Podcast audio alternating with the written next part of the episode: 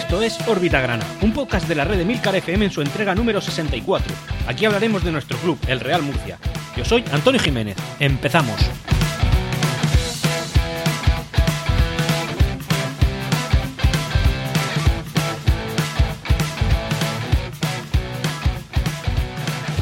Y hola a todos, bienvenidos a esta nueva entrega de Órbita Grana, eh, una de las últimas ya que vamos a tener de formato quincenal. Eh, habida cuenta que, como ya he comentado en más de una ocasión, cuando la liga comience de nuevo, pues la periodicidad del podcast se multiplicará por dos, de manera que cada lunes en vuestro podcast era habitual o donde sea que escuchéis podcast, pues tendréis disponible eh, una entrega de Órbita Grana.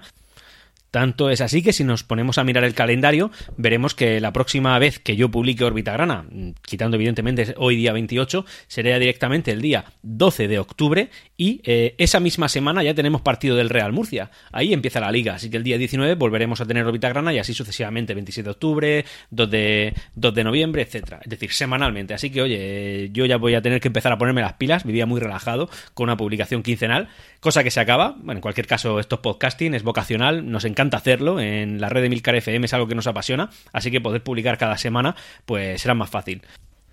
Dicho esto y afinando un poco más el tino, eh, decir que bueno, esta semana trae bastante información, cosas jugosas que podemos sacar, no, no especialmente densa y siempre hay algo de carencia, como por ejemplo es las camisetas con las que vamos a competir dentro de nada más que dos semanas y media, es decir, mm, en nada competimos y no sabemos cómo vamos a vestir. En cualquier caso, estos son, entre comillas, problemas de primer mundo, es decir, lo importante lo tenemos ya todo más o menos encauzado. Algunos, nos faltan algunos movimientos en la plantilla, no ha habido fichaje estas últimas fechas, sí que han habido un par de salidas que ahora comentaré. Y bueno, nos ponemos ya directamente con la información social.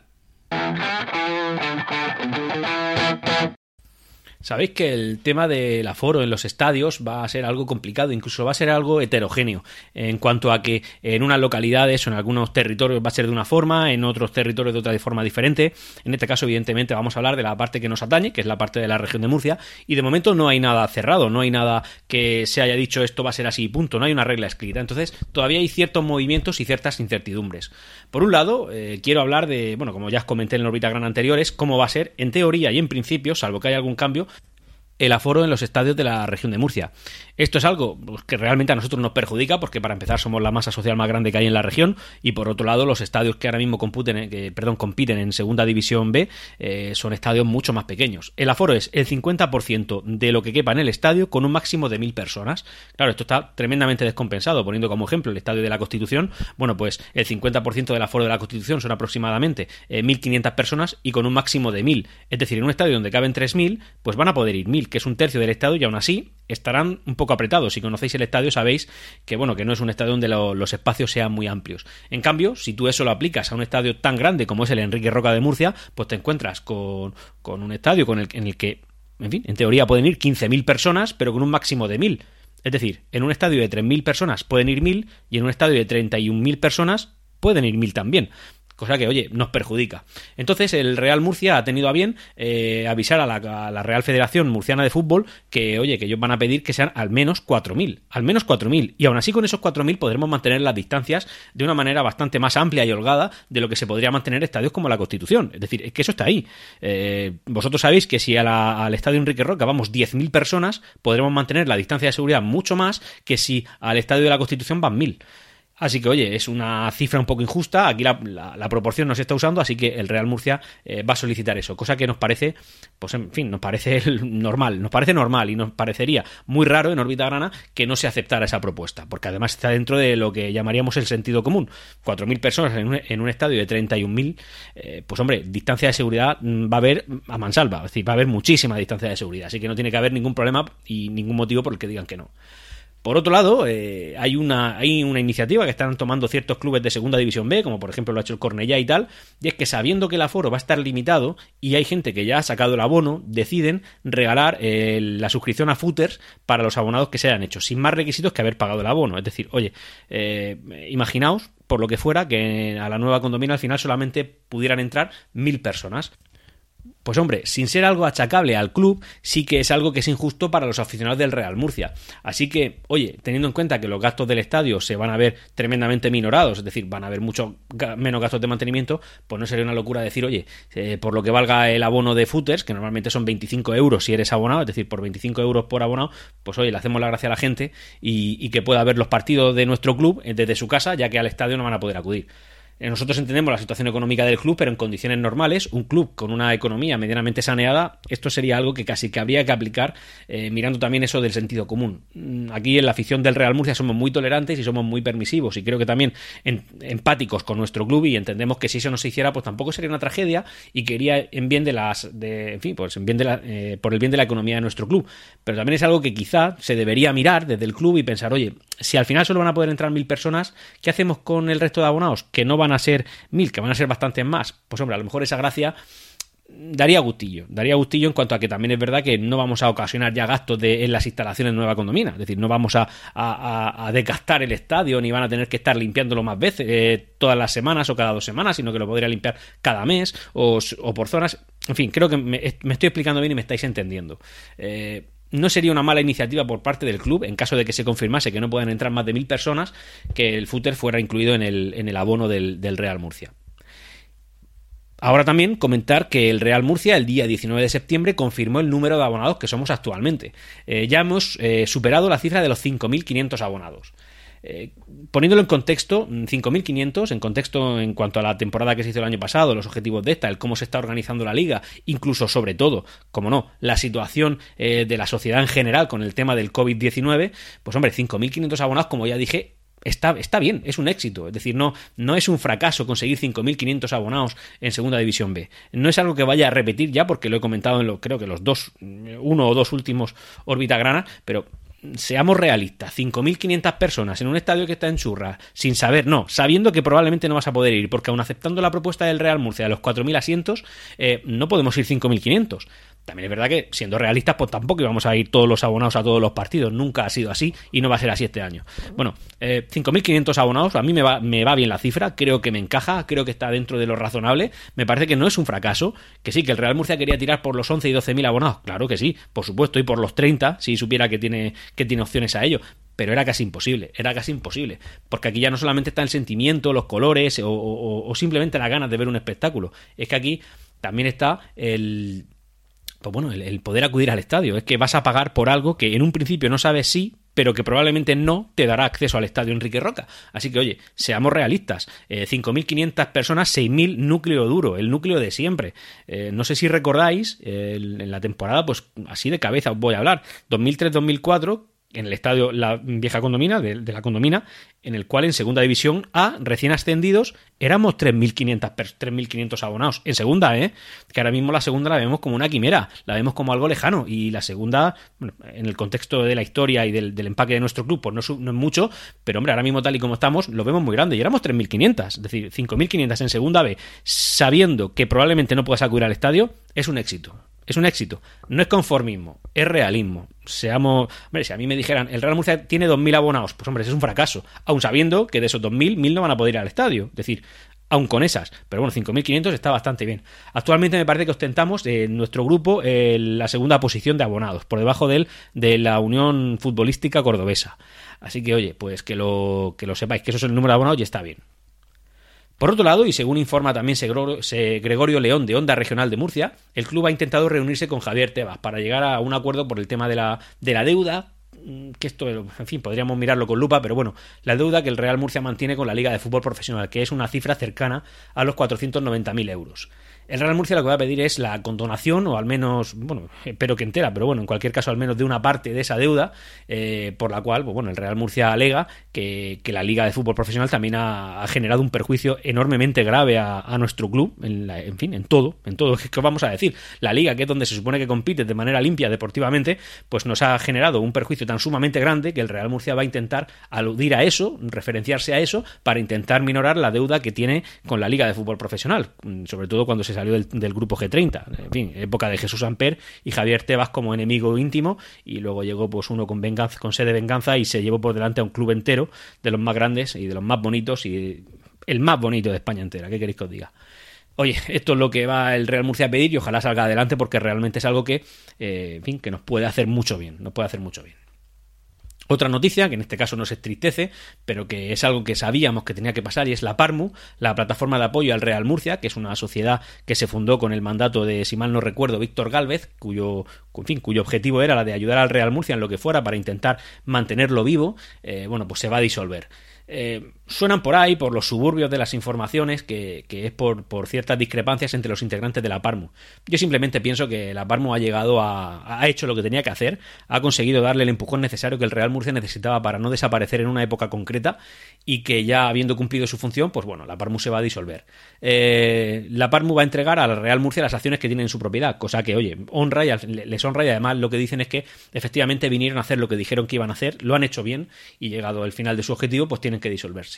Eh, han estado vivos durante 23 meses, han hecho una gran labor y sinceramente considero que han contribuido mucho a la, a la supervivencia de nuestra institución centenaria. Así que, oye, muchas gracias a los integrantes de la Parmu por vuestro esfuerzo, por todas las horas que le habéis quitado a vuestros quehaceres y a vuestras familias por, por, por el bien de nuestro club y simplemente, bueno, ellos ya lo saben porque son gente murcianista desde la cuna, que en fin, que son que son parte de, de la historia de este club y que muchas gracias, simplemente pues, pues muchas gracias.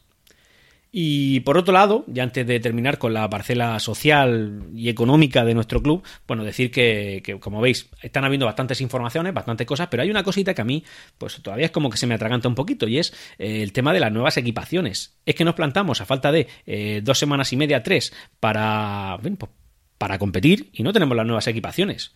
Incluso en los, eh, los, cuatro partidos amistosos que hemos jugado en estos últimos 15 días, se ha jugado tanto en casa como fuera de casa, ¿eh? con la segunda equipación, es decir, con la segunda equipación de la temporada anterior. Hemos jugado de blanco los cuatro partidos. Eh, por otro lado, también Hummel ha renovado todas las equipaciones de entrenamiento, las que se venden al público en general, las que ya puedes conseguir en la tienda, y, pero en cambio no, no se ha dicho nada de la primera equipación. Hombre, lo que nos indica esto, que se haya jugado con la segunda equipación los partidos amistosos y que se haya renovado todo menos la primera equipación, pues hombre, lo que nos hace decir es que es algo inminente, es algo que va a suceder ya. Eh, no tengo la convicción de que en, la, en el próximo Orbitagrana ya hablaremos de las nuevas equipaciones. En cualquier caso es algo que se ha retrasado y está, y está ahí.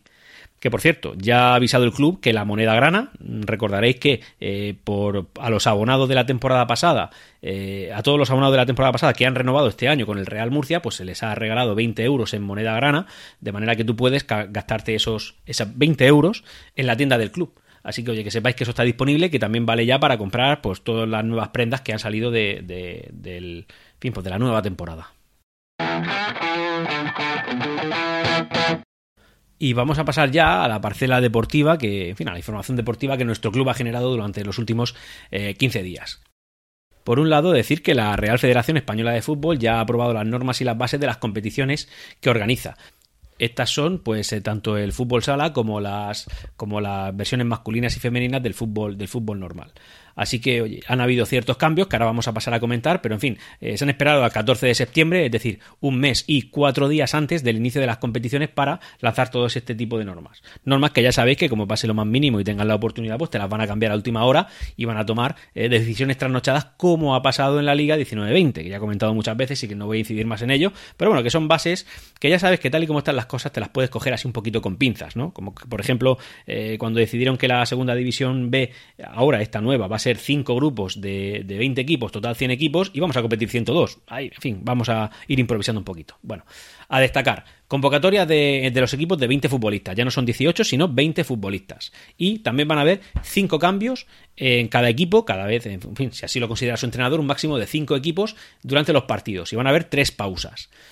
Estos son pues, decisiones que se han tomado. La, bueno, no he comentado nunca cómo funciona realmente la segunda división que vamos a vivir, pero bueno, en cualquier caso tiene diferentes fases. Ahora yo voy a hablar solamente de la primera fase y bueno, básicamente consta de 18 jornadas. Como bien sabéis, hay 102 equipos, de los cuales que, bueno, yo por cuadra voy a hablar solamente de nuestro, que es el grupo cuarto, concretamente subgrupo B. ¿Por qué subgrupo? Porque bueno, de cada uno de esos eh, grupos de 20 equipos se dividirán en, eh, en dos, es decir, habrán habrán pues un total de 10 subgrupos de 10 equipos cada uno, ojo, excepto dos que tendrán 11 equipos. ¿Por qué? Pues porque la liga es así, llena de luz y llena de color.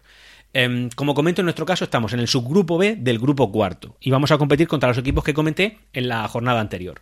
¿Cómo va a funcionar eh, esta liga? Que esto es muy importante decirlo. Pues bueno, Para nosotros, como dije, la prioridad es quedar terceros. Eh, bueno, entre el primero y el tercero. ¿Por qué? Porque entre el primero y el tercero van a competir por una, o subir a segunda división o quedarse en la segunda división B Pro. Es decir, si por lo que fuera nosotros eh, entráramos en el grupo, no sé, quedáramos terceros, ¿vale? Y perdiéramos la segunda fase, bueno, pues que sepáis que nos quedamos en la B Pro, que sería como el objetivo mínimo admisible por parte del Real Murcia. Es decir, no nos quedaríamos en la segunda división B normal, que sería la cuarta categoría de fútbol español. Es decir, prioridad, primero, segundo o tercero. De esa manera tendremos acceso o a la segunda división, es decir, a la Liga Smartbank, o a la segunda división B Pro. Ahora hablaré del naming. Estoy hablando B Pro para no liar, ¿vale? En la segunda división B Pro. Vale. ¿Qué pasaría si quedáramos entre el cuarto y el séptimo? Es decir, los siguientes. Bueno, los que queden entre cuarto y séptimo en la segunda fase competirán por entrar en la segunda división B Pro o quedarse en la segunda división B, que sería la cuarta categoría de fútbol nacional. Es decir, para nosotros sería un fracaso quedarse entre el eh, cuarto y séptimo y no ganar en la segunda y no pasar a la segunda fase, o sea, no, no resultar vencedores en la segunda fase.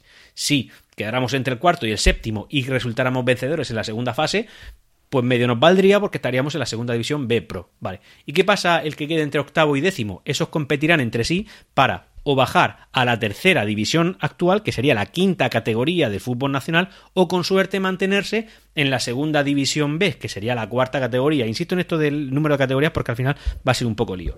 Eh, la vía rápida sería pues quedar entre primero y tercero y ya te aseguras como poco estar en la, en la tercera categoría del fútbol nacional.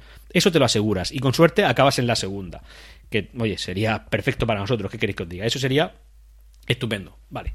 Ahora, ¿qué idea ha tenido la Real Federación Española de Fútbol para nombrar a estas categorías? Es decir, a partir de ahora, de este momento, de este clic que acabáis de oír, ya no volveré a hablar de la Segunda División B Pro ni de la Segunda División B como cuarta categoría del fútbol nacional. Vale, a partir de ahora, ¿cómo serán la cómo se llamará la liga? Bueno, pues como sabéis, la Primera División, que es la Liga Santander, la Segunda División, que es la Liga Smartbank, y ahora empieza la Primera División RFEF, no sé cómo la llamaremos coloquialmente, pero en un principio es Primera División RFEF, e Primera División Real Federación Española de Fútbol, después Segunda División Real Federación Española de Fútbol y después Tercera División Real Federación Española de Fútbol. Es decir, Primera, Segunda y Tercera.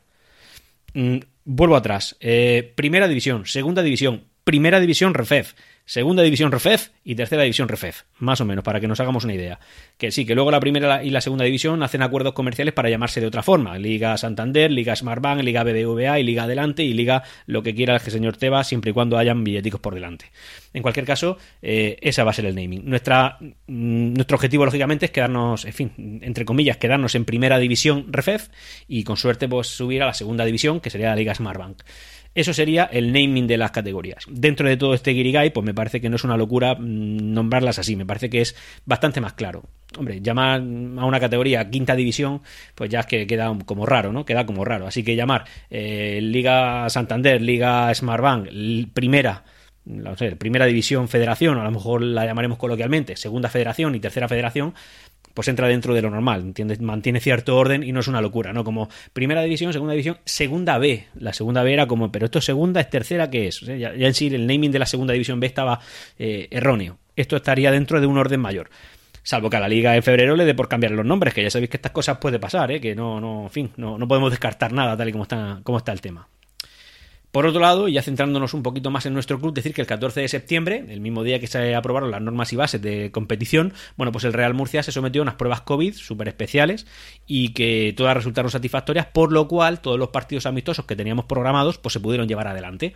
Eh, ¿Qué partidos amistosos han sido eso? Que esto es lo que nos gusta y además mm, para esto salió Orbitarana, ¿no? Para hablar de deporte, para hablar de nuestro club, para hablar de competición. Qué gusto poder decir un día, oye, que juega el Real Murcia y ya está, y qué gusto. Mi hijo me dijo, el Real Murcia, y, un crío mío de seis años, que claro, evidentemente, ¿qué queréis que os diga? Yo los estoy adoctrinando. Le, me dijo mi hijo, ah, que juega el Rey. Bueno, no os imagináis, ese día yo casi me caigo de culo, qué gusto. Vamos, vámonos, hijo, vámonos a la calle que te voy a comprar todos los Super que quieras. Ese fue mi frase, vente, lo tienes. Vamos, que un crío de seis años, todo pequeñico, le digas, cariño, que hoy juega el Murcia. Ah, que juega el Rey. Yo casi, casi lloro, lo juro, ¿eh? ahora mismo estoy grabando y se me está saltando la lagrimilla, ¿qué queréis que os diga? Así que nada, oye, yo, yo súper satisfecho. Y eso se redondeó con un partido amistoso, que sí que es verdad que yo tengo claro que los partidos amistosos pues son lo que son, ¿no? Son una piedra de toque, son un poder probar, son un saber que, no sé, a ver qué hace el equipo, a ver cómo carbura, pero oye, es que ganamos, ¿qué queréis que os diga? Ganamos a un equipo de segunda división B, eh, perdón, de, de, sí, sí, de segunda división B, eh, en bueno pues en su estadio en los arcos en Orihuela le ganamos 0-1 que mm, yo no es por ganar porque realmente el gol fue un poquito de carambola no fue un gol marcado en el 79 por Silvente y un gol que además eh, vino rebotado le dio un equipo a un, defensa local en fin un gol así un poco embarullado pero en cualquier caso el Real Murcia se mostró muy solvente ese partido. Eh, no tuve la sensación de que el Orihuela en ningún momento nos pudiera atacar ni hacernos daño. Sí nos dio algún susto y tal pero oye sinceramente la sensación que se me quedó fue positiva eh, lo bueno es que unas fechas después, no sé si fueron tres días después, jugamos contra el Hércules en casa. Ojo, que ya venía el Hércules, ¿eh? que el Hércules viene de hacer fichajes fuertes, de mostrar su candidatura clara al ascenso, al, no, no, a la primera división federación, sino a la liga en Marbank. O sea, que el Hércules venía aquí con, para asustarnos. Y el Hércules se llevó, en fin, se llevó una sorpresa importante porque jugando en Enrique Roca eh, íbamos 2-0. Al final el partido acabó 2-1, pero realmente íbamos 2-0 con una, fin, pues con una imagen potente. Oye, yo me estaba animando, digo, que sí, que sí, que los pies en, la, en, el suelo, que sé que estos son pruebas, que a lo mejor el entrenador del Hércules ha metido a cinco eh, que no tiene intención de poner luego de cara a la fase regular, pero en cualquier caso, le ganamos al Hércules en casa 2-1, ¿eh? Yo me vine muy arriba, ¿eh? Y además el, el, equipo lo vi sólido, lo vi... Ojo, que el Hércules no viene aquí, que, a lo mejor venía con intención de hacernos mucha pupa y se ha llevado aquí dos churros. Yo muy contento.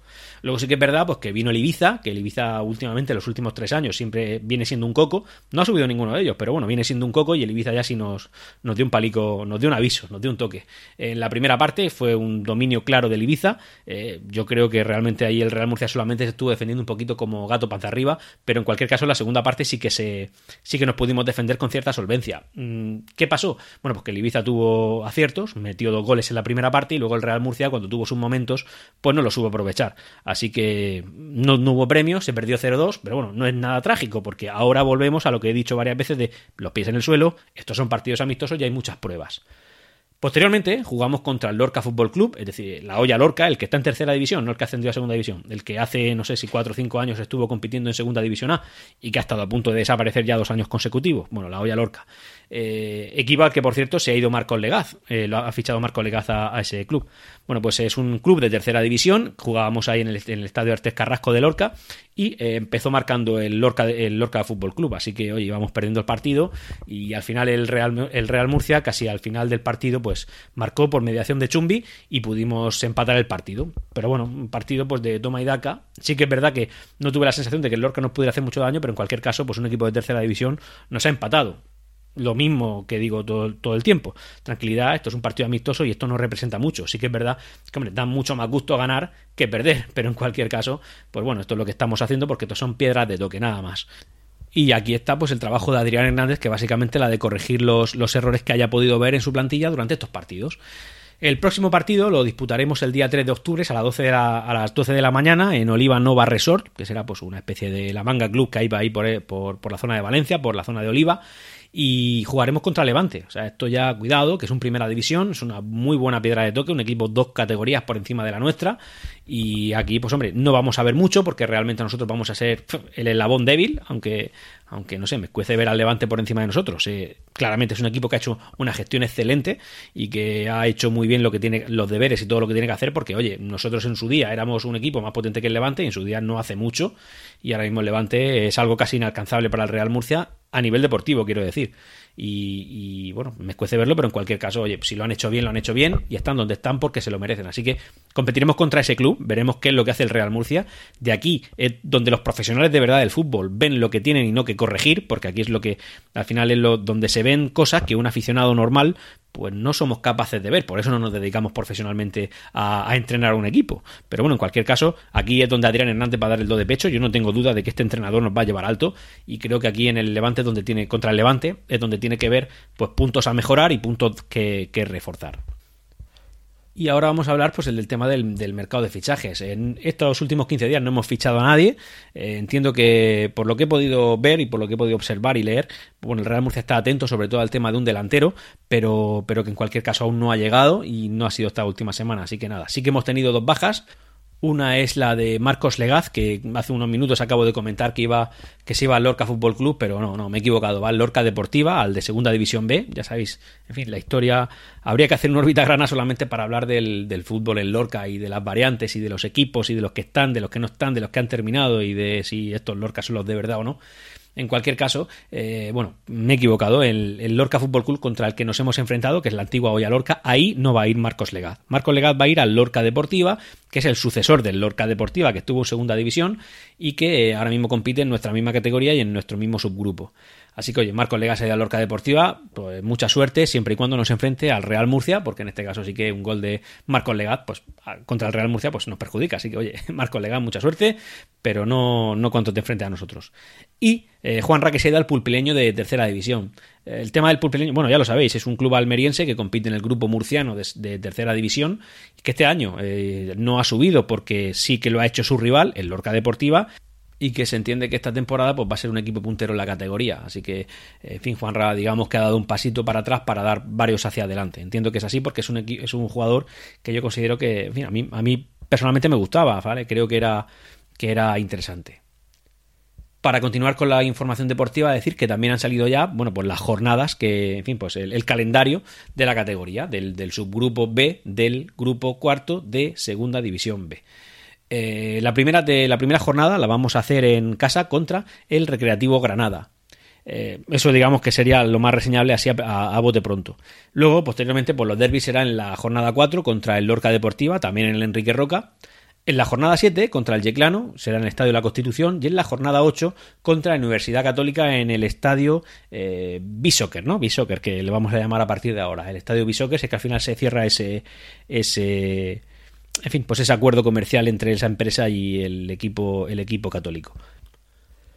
Eh, que por cierto, ahora, ahora que caigo decir que el Real Murcia ya ha avisado que pretende competir en esta nueva edición de la Copa Federación con el objetivo claro de, poder volver a competir en Copa del Rey. La Copa del Rey es un objetivo al que no se nos ha dejado acceder, y lo digo así de claro, ya que no has dado eh, la competición por finalizada por el tema del COVID, me refiero a la temporada 19-20, pues hombre, si esto no surte, ha, surtido los efectos que ha surtido, como ascensos de, de segunda B a segunda y ascenso de tercera a, a segunda B, convirtiendo esta categoría en un auténtico sin sentido y vertedero de equipos, lo tengo que decir así, lo siento, nosotros estamos dentro de ese vertedero, no estoy ofendiendo a nadie, pero convirtiendo la segunda B en, donde todos los equipos van a parar, bueno, pues eh, resulta que mm, nosotros llevamos una progresión clara en la cual íbamos a entrar en Copa del Rey. Yo no tengo ninguna duda de esto, no tengo claro que hubiéramos entrado en, ascenso, pero sí en Copa del Rey. Pero al final, pues resulta que cuando decidieron cortar la competición, eh, cortarla porque había que cortarla, ¿entienden? No, no le achaco a nadie que hayan cortado la competición, lo que sí que achaco es que no hayan dado la competición por nula. Esto ya lo he comentado en otro.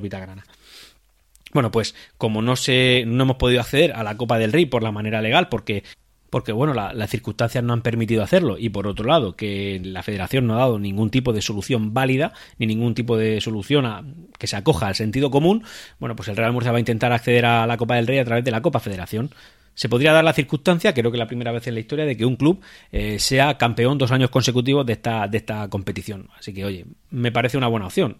Mm, el Real Murcia no puede no competir en Copa del Rey. ¿Que nos puede suceder? Sí, pero que no sea por no intentarlo. Ya que no hemos podido acceder vía, mm, vía liga regular, pues que podamos hacerlo vía Copa Federación. Y ya para ir concluyendo con esta entrega de órbita grana, pues bueno, hablar del tema del, del, fin, del fútbol en Córdoba. ¿Y por qué tengo yo que hablar aquí del fútbol en Córdoba? Bueno, pues porque ya ha habido una resolución al tema de la Unión Futbolística Cordobesa.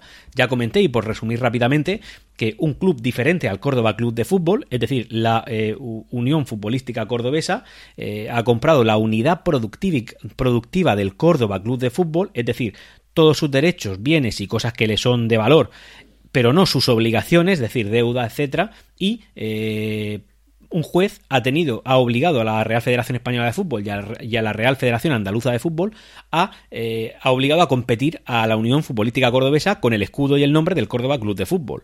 Eh, es decir, un club diferente al Córdoba Club de Fútbol va a competir en su lugar usando su escudo y su nombre. Yo esto lo estoy diciendo de una manera radical, desde luego los aficionados en Córdoba lo ven como una solución excepcional. Yo he estado hablando con alguno de ellos y básicamente lo que dicen es que para pagarle a los chorizos que han estado endeudando de una manera salvaje y mala a su club, esto ya lo hemos vivido y sabemos lo que es, bueno, pues que prefieren no, no, tener que hacerlo.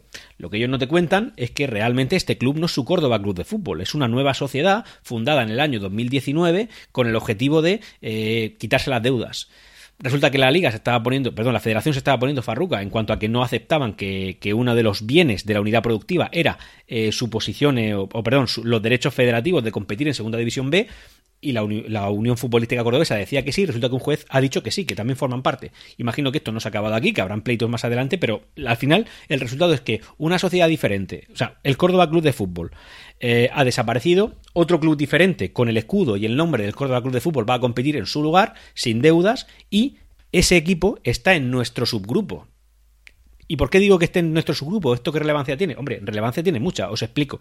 Córdoba es, se encuentra en una situación similar a Murcia, es decir, son ciudades grandes, con, con clubes potentes, que eh, desde luego estar en segunda división B les quema. O sea, a nosotros nos quema estar en segunda B, para igual que para otros clubes, con todo el respeto del mundo, como el Yeclano, estar en segunda división B, pues es un éxito, para el Real Murcia o para el Córdoba, para el Recreativo es algo que nos quema, algo que nos escuece. Y resulta que uno de esos clubes ha cogido y ha dicho que yo lo que debo no lo voy a pagar. Y como no lo voy a pagar, pues resulta que me libero de las obligaciones económicas que mi situación concursal o mi situación económica me, me, me tiene sujeto. Y como no voy a tener que pagar, todos esos recursos los puedo emplear en hacer una plantilla mejor, una plantilla superior y, por supuesto, intentar aspirar a una plaza de ascenso. Una plaza que no sería para otros clubes como el Real Murcia, para, como el Recreativo o como cualquier otro club que no haya hecho esta triquiñuela para poder acceder a esa plaza. Entonces, eh, resulta que aquí se abre la veda. Se abre la veda. Es decir, si la Federación Española de Fútbol permite que un club se sanee, entre comillas, de esta manera tan poco ética, digamos, o tan rara, o tan, eh, ¿cómo decirlo?, eh, de esta manera tan poco seria, ¿qué te impide que otros clubes lo hagan? Yo, esto no es algo que yo quiera para mi club. Tengo claro que ese Córdoba ya no es el Córdoba, es otra sociedad, otro CIF, otro año de fundación, y sí, habrás comprado los derechos, pero escúchame, hay otro club en Salamanca que ha hecho lo mismo, el Salmantino, y ahora se llama Unión Deportiva Salamanca pero no es la Unión Deportiva Salamanca, por mucho que queramos serlo y por mucho respeto que tengamos a la historia de esos clubes. Pero no lo es. Y esto es lo mismo. Pero claro, hay muchos clubes a lo que, que, no han peleado tanto como lo hemos hecho nosotros por intentar salvar a nuestro club, y sabéis que eso es, son prácticamente todo el fútbol español, nadie ha peleado tanto como lo peleamos nosotros, a los que no les importe eh, que esto lo hagan con sus clubes que están en, en problemas económicos véase, por ejemplo, yo qué sé, la situación del Lorca Fútbol Club, por ejemplo, por decirlo. Si no, no es un histórico, pero tra tratémoslo como tal. Si mañana, por lo que sea, ese club que tiene deudas decide que otro club diferente va a comprar la unión, la, la unidad productiva, productiva del Lorca Fútbol Club, ah, pues de repente tenemos otro Lorca Fútbol Club. ¿eh? Sin, sin deudas, sin ningún tipo de cortapisa y que va a, va a intentar eh, quitarte a ti, a tu club, al que está peleando todos los días y con sangre y sudor y lágrimas por estar saneado. Le va a quitar una plaza. Entonces, pues este es el debate que se va a abrir. Eh, yo creo, creo y espero que esta historia no haya terminado aquí, que la federación tenga algo más que decir, pero si es así se abre la veda. Y yo eh, me veo venir, me veo venir que va a ser una opción que si le sale bien al Córdoba, en un futuro no muy lejano se planteará como una opción para nuestro Real Murcia. Y esta situación no está tan clara tan delimitada como ha pasado en otras ciudades como por ejemplo eh, Cartagena o, Málaga o algo así. Es decir, un club desaparece y se funda otro que, coge los, que le coge los símbolos al anterior. No, es que esta línea ya es más difusa. Esta, esta, línea resulta que es otra sociedad que ha comprado todos los bienes y todos los derechos y todas las imágenes de un club. Que sí, que que probablemente tú, oyente, y yo lo veamos claro, pero ya es más difuso para un espectador en general. Es decir, si esta opción se plantea para el Real Murcia, la, la opinión ya no va a ser tan unánime en cuanto a queremos que el club se salve. Porque es que técnicamente con esta nueva solución el club no ha muerto del todo, porque todos sus símbolos, todos permanecen vivos en otra sociedad. O sea, simplemente sería un cambio de CIF. Esta, esta, si al Córdoba le sale bien, esta opción se va a plantear para muchos clubes, muchos clubes se van a coger a eso a eso y tarde o temprano el Real Murcia lo tendrá sobre la mesa y ese día habrá que tomar una decisión como esto salga bien. Yo soy partidario de que mi Real Murcia es mi Real Murcia. Yo no quiero fórmulas extrañas, no quiero disoluciones, no quiero nuevos clubes que compren símbolos, no quiero unidades productivas. Yo quiero un Real Murcia saneado en primera división, champion y campeón de liga. Eso es lo que yo quiero. Así de sencillo. Tengo gustos simples. Yo quiero al Real Murcia, al que tiene más de 100 años, a ese. No quiero a otro pero este, esto algún día se planteará si al Córdoba le sale bien. Y ese día habrá mucha división. Yo veo esto no tan claro como, como en otros casos, sinceramente. Y considero que por un, en fin, por, no seguir manchando más la liga, voy a decir por no manchar la liga, no, la liga está manchada ya desde hace tiempo, por no manchar más todavía la liga, a ese Córdoba no se le, no se le debería dejar competir, porque no es el Córdoba, es la Unión Futbolística Cordobesa. Hasta aquí esta entrega de Órbita Grana. Puedes ponerte en contacto conmigo a través de Twitter en arroba Órbita Grana. Hasta la próxima. Siempre Real Murcia.